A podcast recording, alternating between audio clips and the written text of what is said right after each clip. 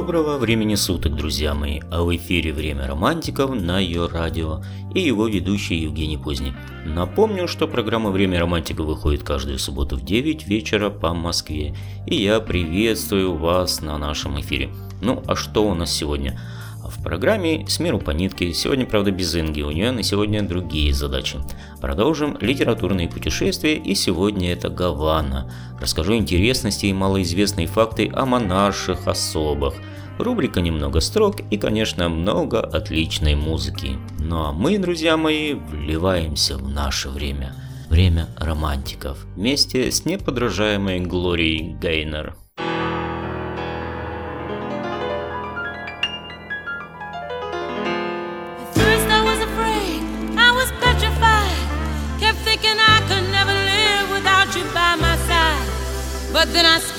Many nights thinking how you did me wrong. And I grew strong. And I learned how to get along. And so you're back from outer space. I just walked in to find you here with that sad look upon your face. I should have changed that stupid lock. I should have made you leave your key. If I'd have known for just one second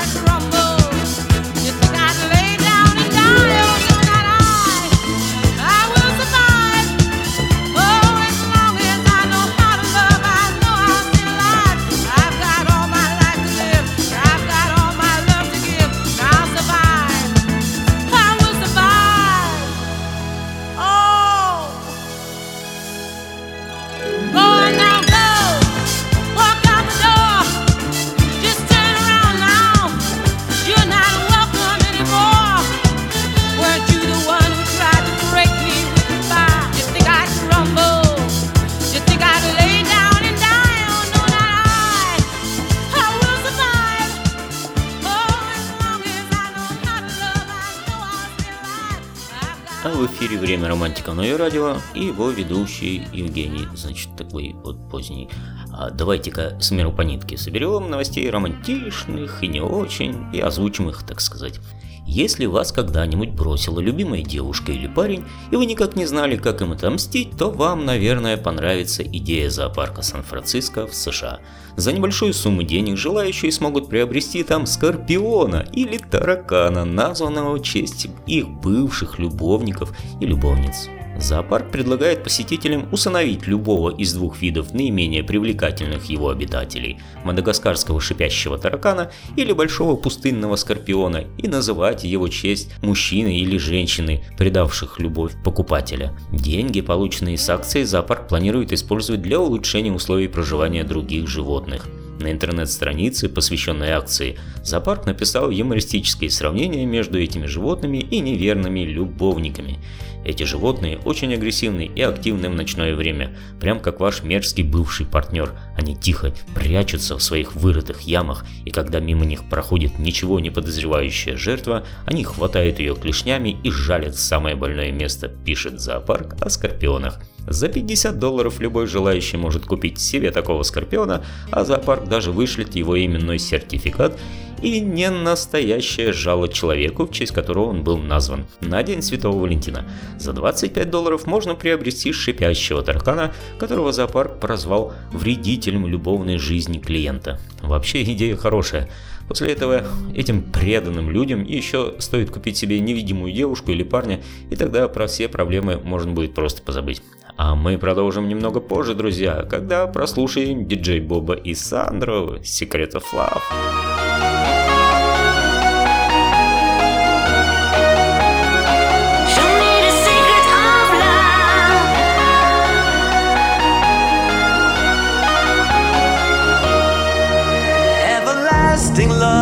I'm longing for. I need you by my side.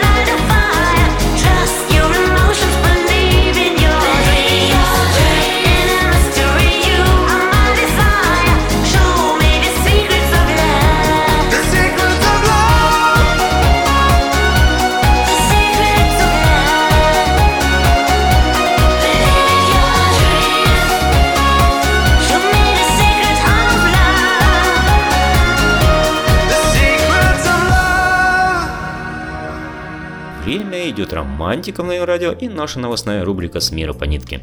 Виртуальная свадьба – это абсолютно новое веяние века высоких технологий. С конца 20 века происходило мощное движение компьютеризации населения, и уже в начале 21 века каждый пятый дом был оснащен интернет-соединением.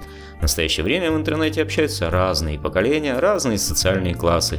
Школьники и студенты находят в нем информацию по образовательной программе, а пожилое поколение ищет интересное для души. А вот молодые парни и девушки чаще всего в интернете ищут любовь и спутника жизни. Сейчас уже никто не станет вас позорить, если вы познакомились в интернете. Знакомиться в интернете люди стали из-за того, что они перестали выходить из дома и общаться вживую. Виртуальная свадьба – брак недействительный, создающийся на основе общения в сети знакомств. Двое молодых людей могут жить вместе в одном доме, а могут на разных материках. Конечно, свадьба в сети не имеет должного официального подкрепления, но зато позволяет обозначить парня и девушку как мужа и жену. Молодым людям предлагается поиграть в спектакль. Здесь же даются рекомендации, как молодой жене не надоесть мужу, а ему, в свою очередь, угождать жене в пределах сети интернет. Как играть? А многие сайты предлагают после несложной процедуры регистрации пожениться двум молодым людям, находящимся в онлайн-режиме. Сначала вы подаете заявку, она рассматривается в течение часа, затем вам выдают логин и пароль именно от вашей регистрации брака. Там же будет указан день и время. Приглашенным гостям также можно выдать пароль от виртуальной свадьбы. Конечно, виртуальная свадьба это все не по-настоящему, но это шаг к созданию официального брака. Но а теперь немного о щенках, или вернее о медведях. Один житель Китая, который два года выращивал двух щенков, получил немалый шок, когда его любимые питомцы оказались самыми настоящими черными медведями. Мужчина по имени Ван Каю рассказал, что купил щенков у торговца, когда путешествовал по границе с Вьетнамом в южной провинции Юньань. Он привез животных к себе домой и растил их с заботой и любовью. Однако со временем мужчина заметил, что его питомцы выросли за пределы размеров обычных собак и начали охотиться на домашних птиц его деревни.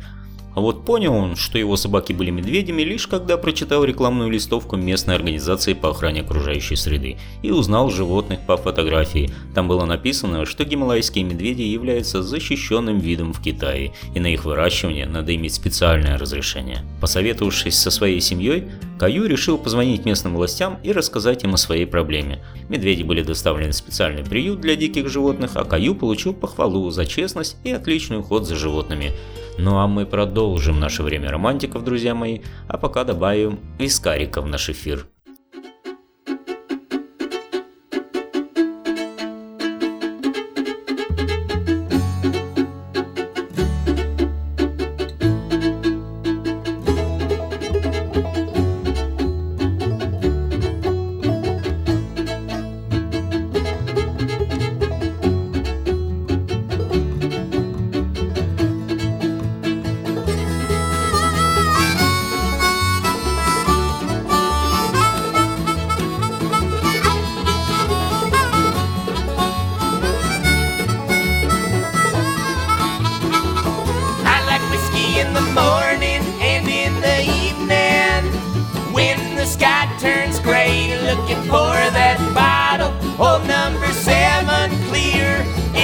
The only thing that drowns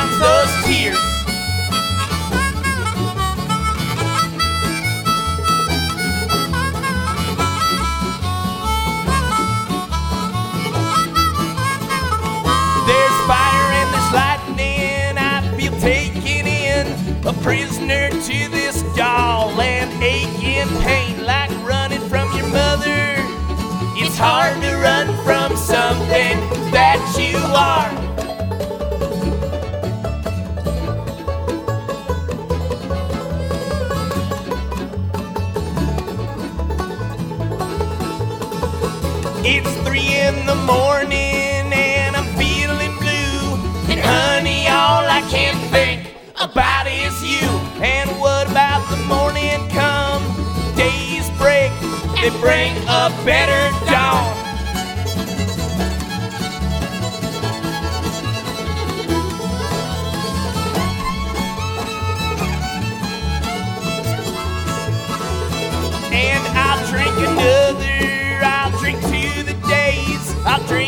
All the troubles that I have seen. And for another round, last bottle in this river town.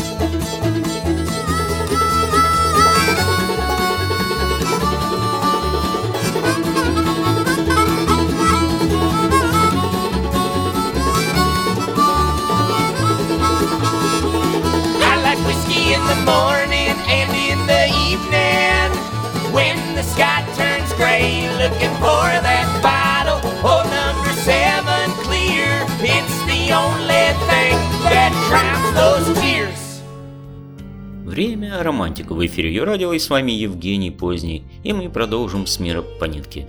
Ну, хоть это не совсем новости, но все равно хотел бы почитать вам очень интересные вещи. Даже самые умные, самые великие люди не застрахованы от совершения ошибок. И великий ум может совершить великую глупость. Давайте по местам. Десятое место. Тихо Браги, астроном 16 века, благодаря исследованиям которого сэр Исаак Ньютон э, создал свою теорию всемирного тяготения, безвременно скончался от слишком буквального понимания правил этикета. Его бытность считалась тяжким оскорблением хозяину дома, если гость покинет стол до окончания пира. Браги, будучи учтивым человеком, не посмел выйти из-за стола, чтобы своевременно посетить туалет. У него лопнул мочевой пузырь, он промучился 11 дней и скончался. Девятое место. Фрэнсис Бэкон, философ и влиятельный государственный деятель 16 века, замерз, набивая снегом выпотрошенную курицу. Ему пришла в голову идея, что используя снег вместо соли, можно сохранить мясо свежим. Самое обидное, что курица так и не замерзла в результате эксперимента. Восьмое место.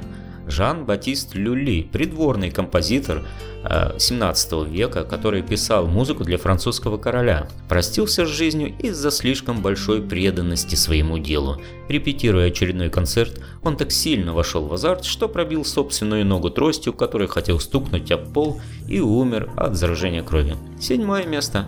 Гарри Гудини, знаменитый иллюзионист, умер от удара его поклонника, нанесенного кулаком в живот. Одним из фокусов Гудини была демонстрация непробиваемого пресса, и он позволял людям бить себя. Умер он от внутренних повреждений в больнице. Шестое место. Джим Фикс, написавший бестселлер «Полная книга о беге», скончался во время бега трусцой от сердечного приступа. Именно его книга в 1970-х привела к повальному увлечению бегом трусцой. Пятое место. Клод Франсуа, французский певец, умер от удара электрическим током. Он, стоя в ванне с водой, попытался поменять электрическую лампочку. Не, ну, ну что сказать, молодец. Четвертое место.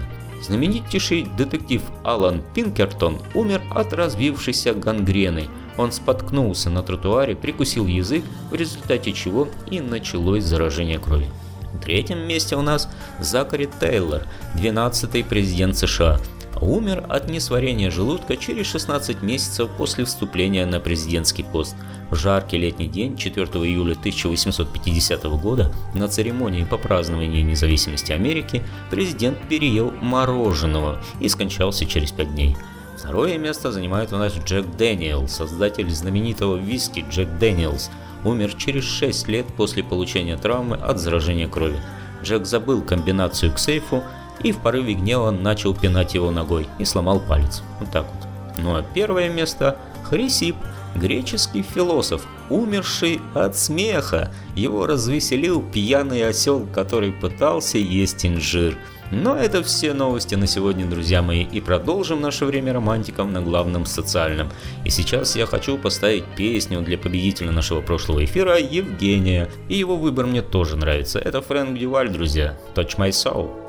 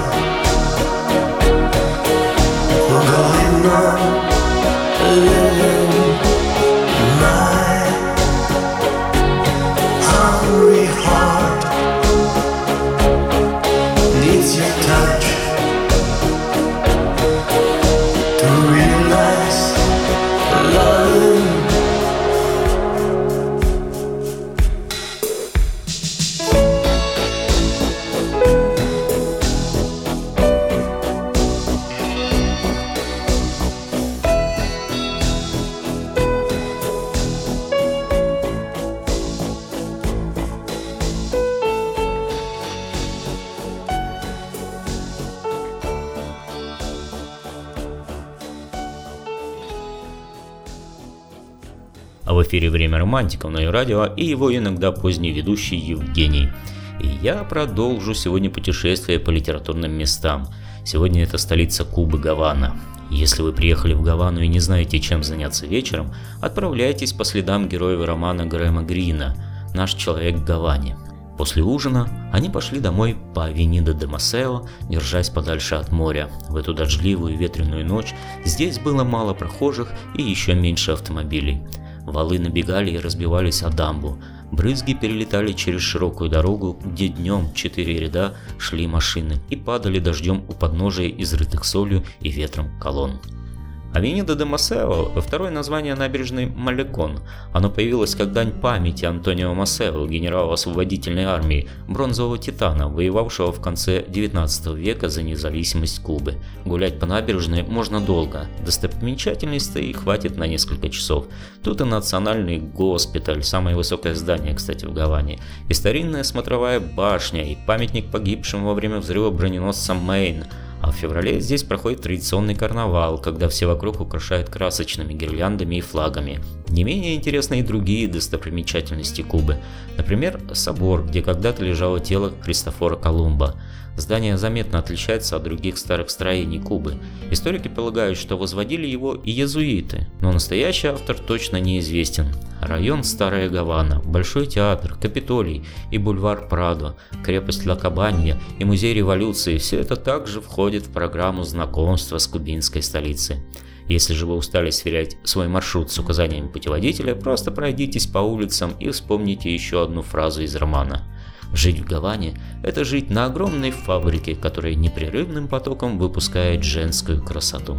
Вообще, Гавана лично у меня ассоциируется с сигарами, огромными черепахами, старыми авто всех мастей и, конечно же, с Фиделем нашим Кастро. Ну а наше путешествие мы продолжим в следующих эфирах, друзья мои. She's on a Friday night express. She had her nails done and a brand new dress. Got a secret in her eyes that even makeup can't disguise. And all that matters is right now. A melody is on her lips.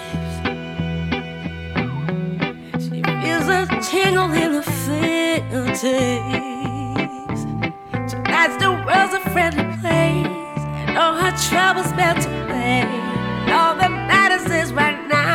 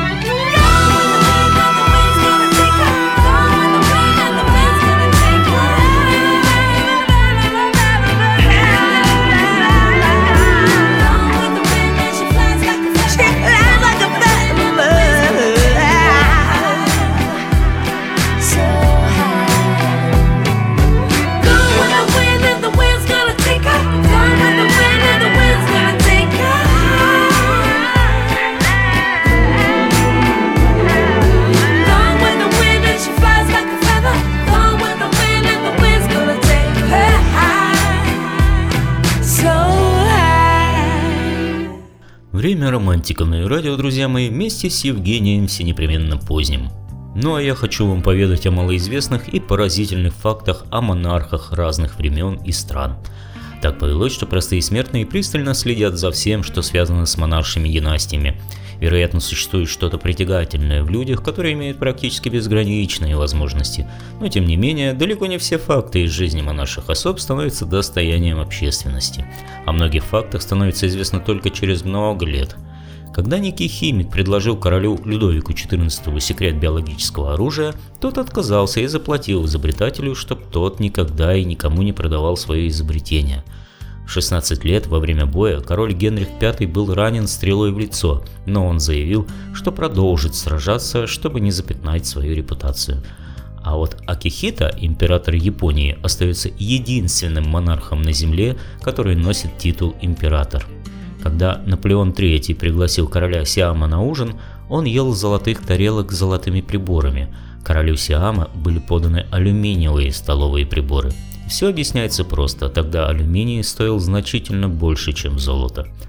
Польшей когда-то правил король Август II по прозвищу Сильный. Его так прозвали, поскольку он мог сломать подкову голыми руками, а его любимым видом спорта являлось подбрасывание лис в воздух. В отличие от большинства других систем письменности, корейская письменность хангыль была составлена корейским монархом Чосон Сесджоном Великим – Произошло это в 1443 году. Поскольку президент Франции является соправителем Андоры, Андора является единственным государством на Земле с демократически избираемым монархом. Персидский правитель Дарий III предложил Александру Македонскому эквивалент в 1 миллиард долларов за то, чтобы тот сдался, но Александр разбил его войска и захватил Персию. Когда французский маршал Жан Бернадот продемонстрировал гуманное обращение с пленными шведскими солдатами, Швеция решила сделать его своим правителем. С тех пор династия Бернадотов правит Швецией. Когда король Конрад III после длительной осады вынудил замок Вейбертрой сдаться, он приговорил всех мужчин-защитников к смерти, а женщинам разрешил покинуть замок, взяв с собой то, что они сумеют вынести на себе. Женщины замка вынесли мужчин на своих спинах – Многие французские и английские короли, кстати, часто заводили связи на стороне, а в результате рождались бастарды. Многие из таких незаконно рожденных детей получали солидные земельные наделы и состояния. Греческий царь Митридат VI Греции всю жизнь пытался отравить себя сам. Так он вырабатывал иммунитет против ядов. Мария Летиция Ромалина известна как мать монархов. Ее детьми были Наполеон, император Франции, Жозеф, король Испании и Луи, король Голландии. Технология Bluetooth была названа в честь Харальда Синезубова, короля Дании и Норвегии. Харальд объединил два королевства, а технология, как мы знаем, предназначена для объединения беспроводных устройств. Вот я не знал об этом. Когда египтологи поняли, что состояние мумии Рамсеса II ухудшается, ее привезли в Париж для экспертизы, а для перевозки самолетом мумии оформили египетский паспорт, а в графе «род занятий» написали «король скончавшийся». Норвежский король Олаф V постоянно ездил на общественном транспорте, ему даже прозвище дали «Фолкен Конг» или «Народный король». Французский король Карл VI из-за психического заболевания думал, что он сделан из стекла. Ну и раз уж мы говорим о монархах, тогда конкурс, друзья, очень простой. Итак, внимание, какой английский король не разговаривал по-английски? Кто первый напишет мне правильный ответ в чате нашего сайта, тому я поставлю песню в следующем эфире. И мы продолжаем наше время романтиков. А сейчас неподражаемый Леонард Кохен. Oh.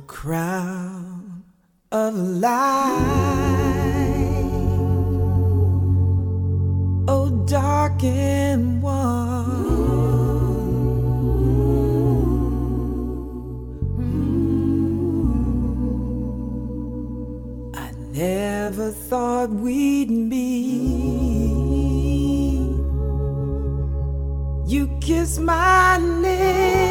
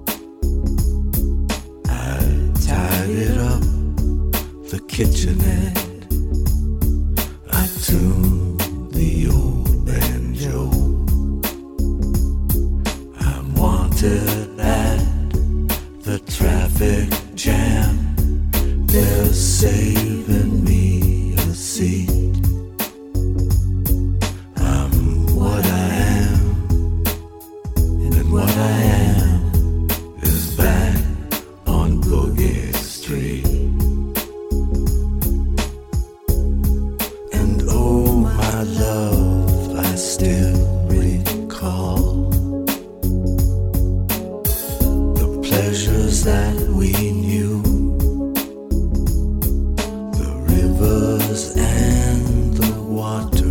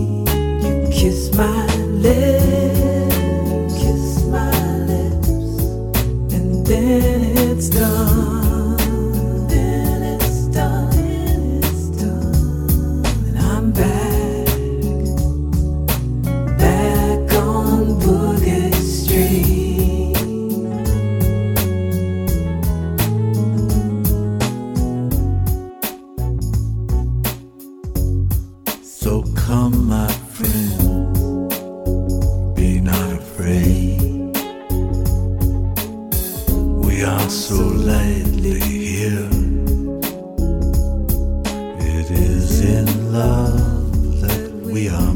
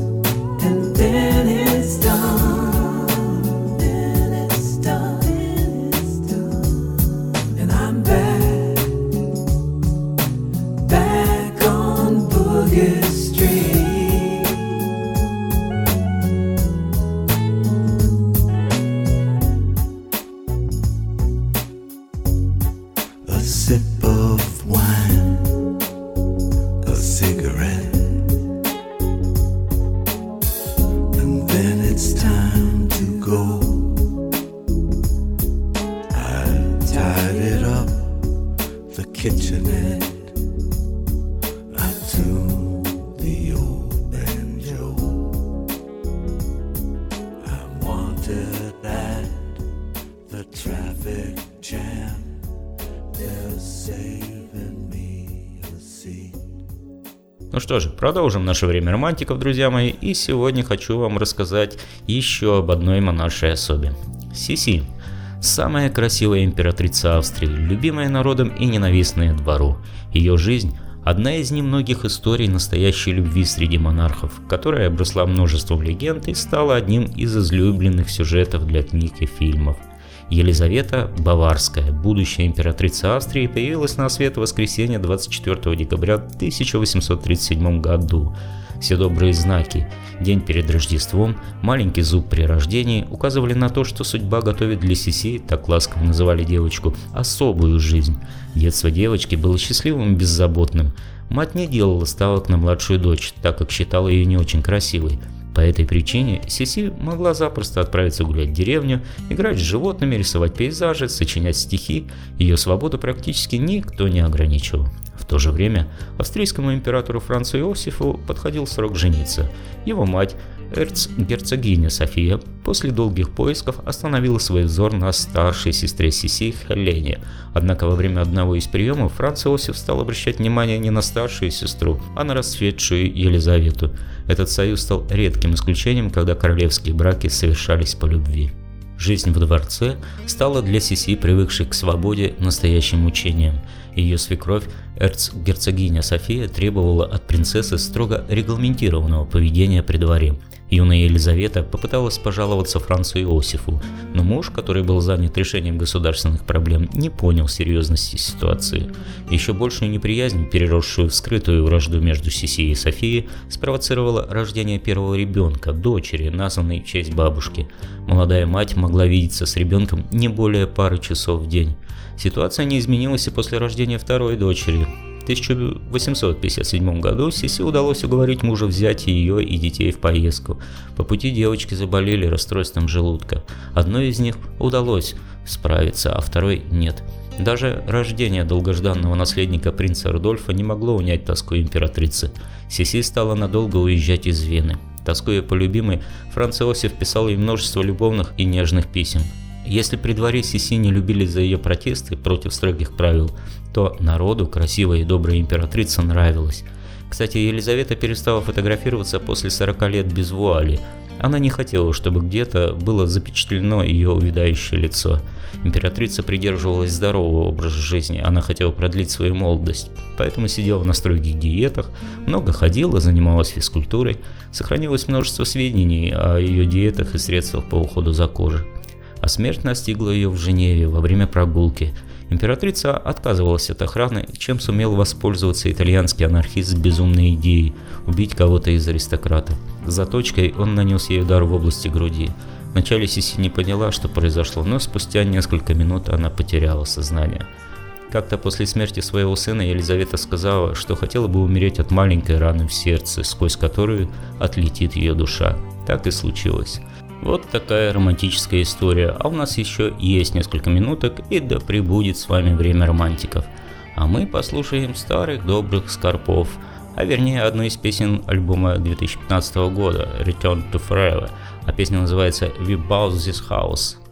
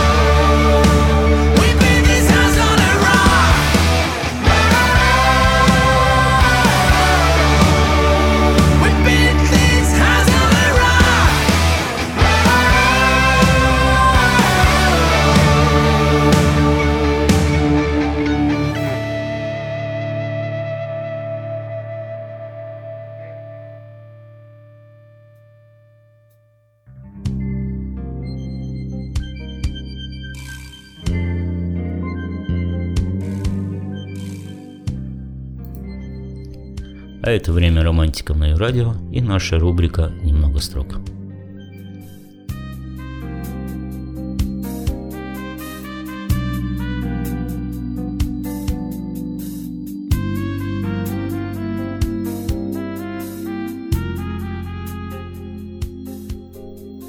Я ведь писал те строки не о вас. И не для вас, не для кого другого. Я не любимых приглашал на вальс, а вас, Машер, не приглашаю снова. Теряя мир во внутренней борьбе, я разбивала пол пустые вазы. Я нелюбимых приглашал к себе, а вас, Машер, не пригласил ни разу. Все эти строки мой самообман, но эти мысли отсекаю сразу. Я женских судеб страстный клептоман, но только вашу не украл ни разу. И я пишу все это не о вас, и не для вас, не для кого другого. Но всех их я оставлю про запас. Мне б только вас, Машер, увидеть снова.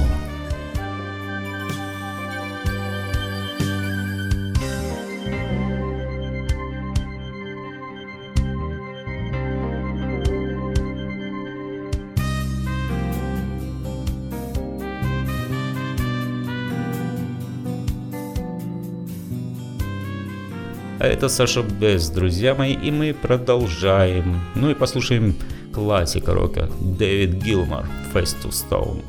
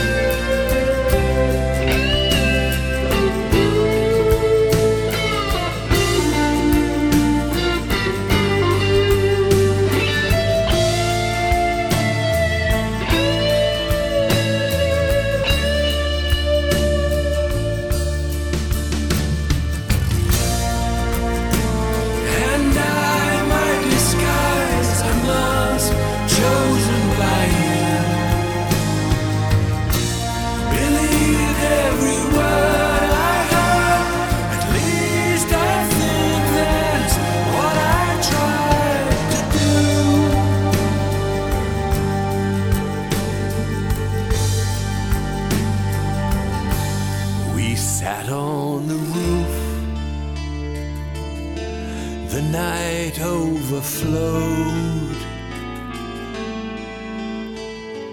No more was said, but I learned all I needed to know. Your Hollywood smile shone a light on the past. But it was the future that you held so tight to your heart.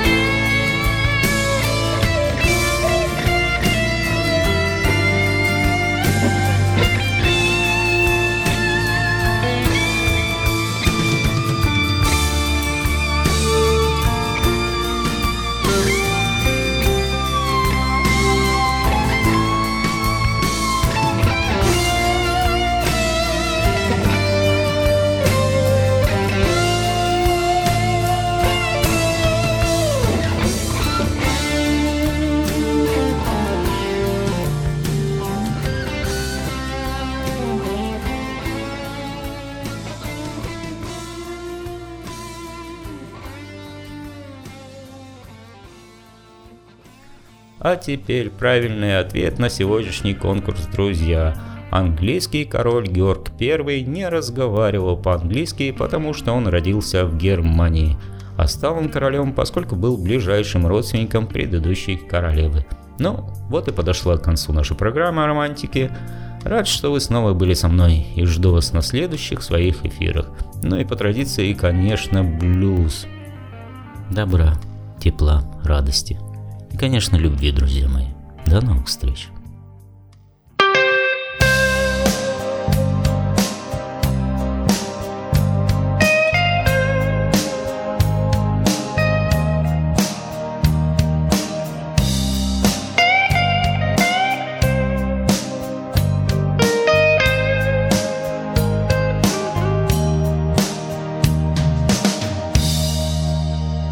The time has come.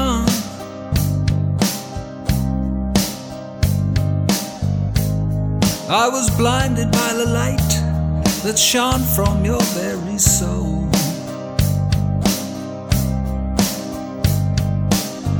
I guess I've lost my way. Just being near you made every day light up like a shining star.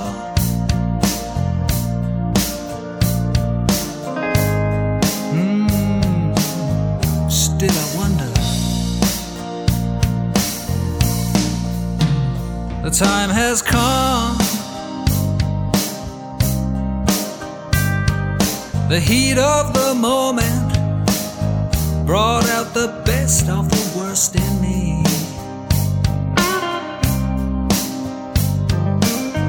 It was a revelation. I had been lost in the world of your smile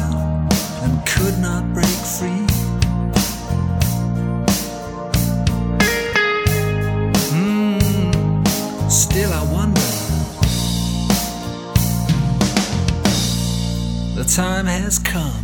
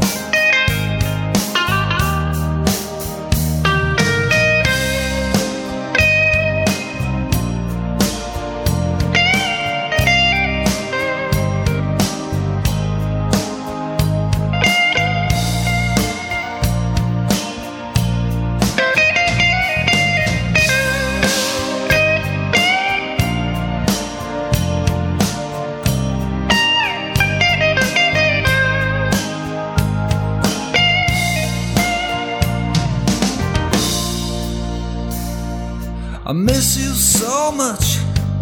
The blues keeps flowing like a pouring rain.